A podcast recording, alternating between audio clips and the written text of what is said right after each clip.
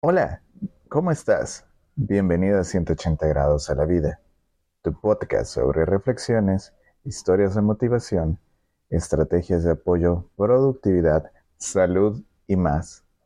Yo soy Alex, es un gusto poder compartir contigo nuevamente.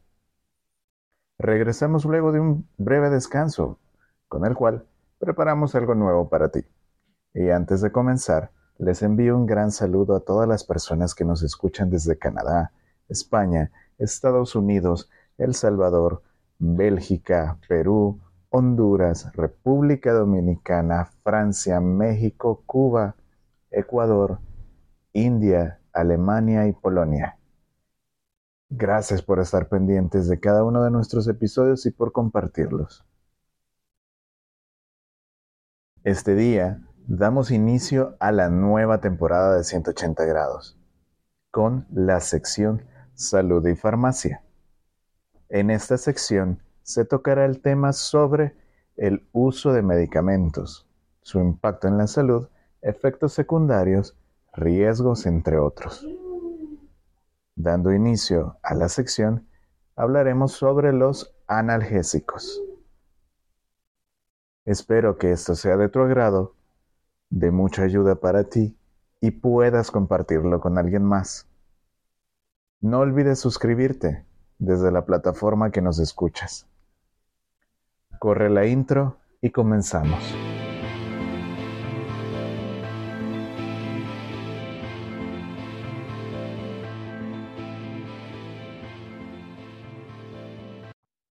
Los analgésicos son un grupo de medicamentos muy utilizado y de mayor consumo por la población a nivel mundial.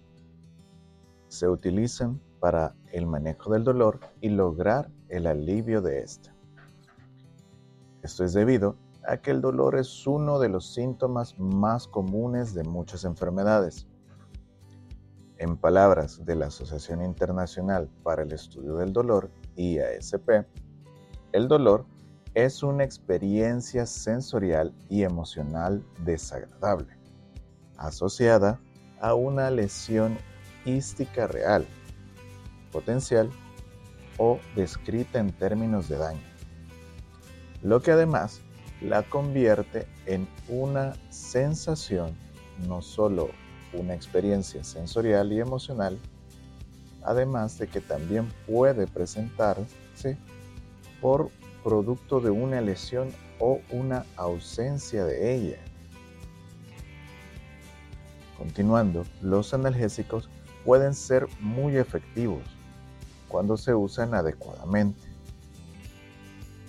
Para que su uso sea adecuado es necesario conocer sobre el dolor, pues este tiene dos componentes, uno sensorial, que corresponde a la estimulación de las vías nerviosas, y el segundo es el emocional, correspondiente a la vivencia individual del paciente específicamente a las emociones que le provoca el dolor. El dolor en sí tiene dos tipos, que son según su función de duración.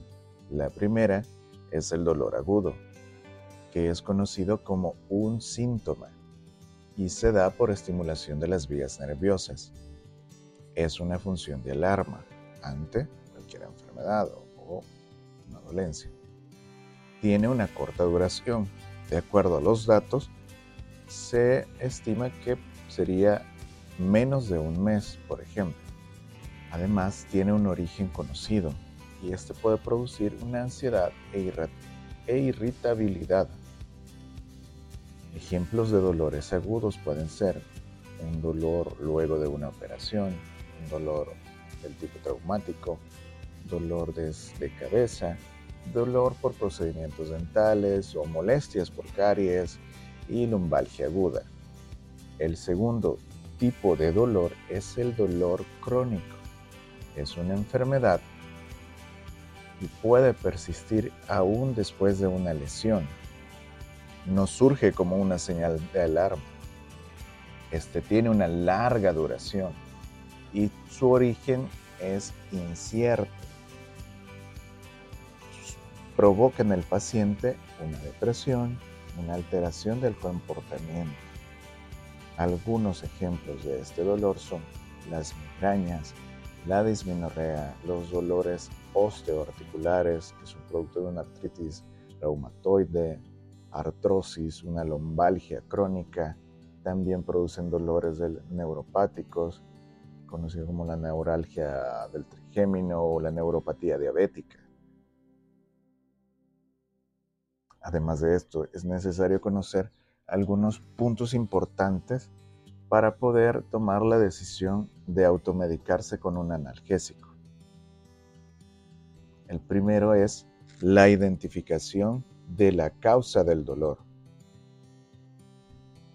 Como ya lo mencionamos, que el dolor es un síntoma de una enfermedad o de una lesión subyacente, tomar analgésicos sin conocer la causa del dolor puede enmascarar los síntomas y retrasar el tratamiento necesario por el cual surge esta señal de alarma. Es importante conocer la causa del dolor antes de tomar un analgésico para asegurarse de que el tratamiento adecuado es el que se esté administrando. Además, hay que tener conocimiento de las contraindicaciones pues cada tipo de analgésico tiene contraindicaciones específicas, como enfermedades del hígado o del riñón, alergias y otros factores de riesgo. Imagino que ya algunos de ustedes también ya han identificado que son alérgicos a algún tipo de medicamento. Y esto es lo que traemos a colación. Es importante conocer estas contraindicaciones antes de tomar un analgésico para evitar efectos secundarios potencialmente graves.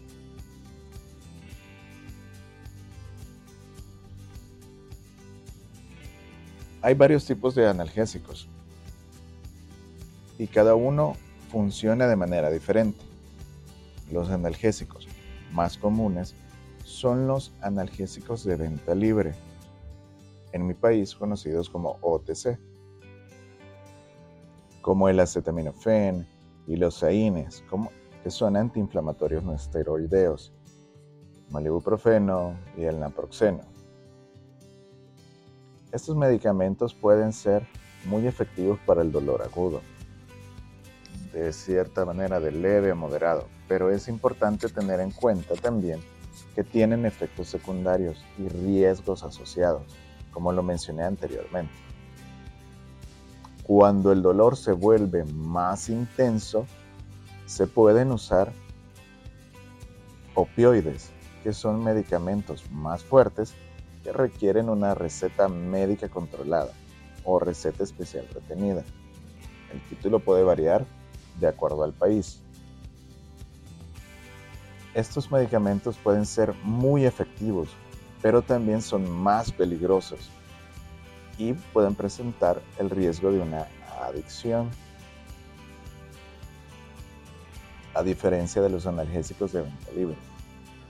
Es importante seguir las recomendaciones médicas y no tomar más de lo prescrito.